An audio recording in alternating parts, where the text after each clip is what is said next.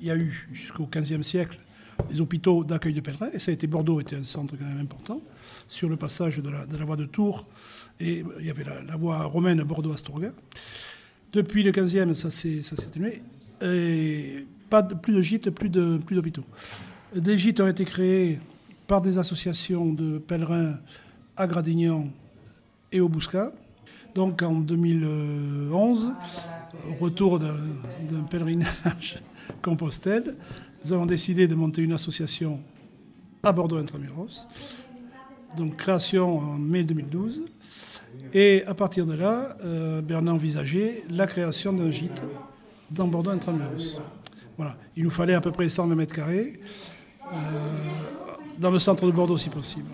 Et nous avons eu la chance, en, pérégrinant, et puis avec l'aide notamment de la mairie et de l'Office du tourisme, de trouver ce gîte qui était auparavant le Bordeaux euh, monumental, qui était l'Office du tourisme, qui est passé maintenant en place de la Bourse, dont ce local s'est trouvé libre.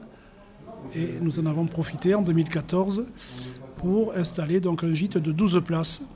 Donc financer euh, les travaux financés par la mairie de Bordeaux, le conseil euh, général, et, euh, et puis, euh, il y avait le Crédit Agricole aussi. Hein. Donc, les travaux effectués, nous avons ouvert au mois de mai et inauguré au mois de juillet. Alors, sur, sur la spécificité du gîte, normalement, sur le chemin, que ce soit en France ou en Espagne, les gîtes sont, étaient au départ des gîtes religieux. Hein, qui accueillaient le pèlerin pour le réconforter, pour le loger, euh, lui donner l'hospitalité, sur une étape uniquement, et puis bon, repartait. Et ensuite, donc, il y a eu de plus en plus de gîtes communaux. Et maintenant, surtout en Espagne, on voit de plus en plus de gîtes privés. Voilà.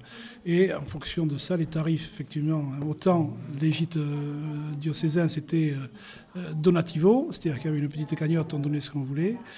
les gîtes mm, communaux, c'était pareil, ça tournait autour de 5 euros. Et les gîtes privés, maintenant, les tarifs sont de plus en plus.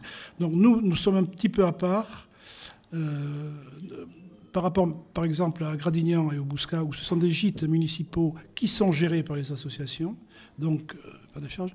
Nous, c'est un gîte donc, qui est euh, avec euh, des charges inhérentes à, un, local. C'est-à-dire que nous avons le loyer, l'électricité, etc.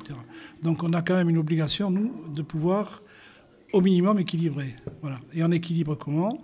Par le passage des pèlerins à qui nous demandons 13 euros pour le, la nuitée. Puis on continue à avoir euh, quelques aides pour essayer pour le moment, euh, puisqu'on est, en phase de, de, de démarrage. Voilà.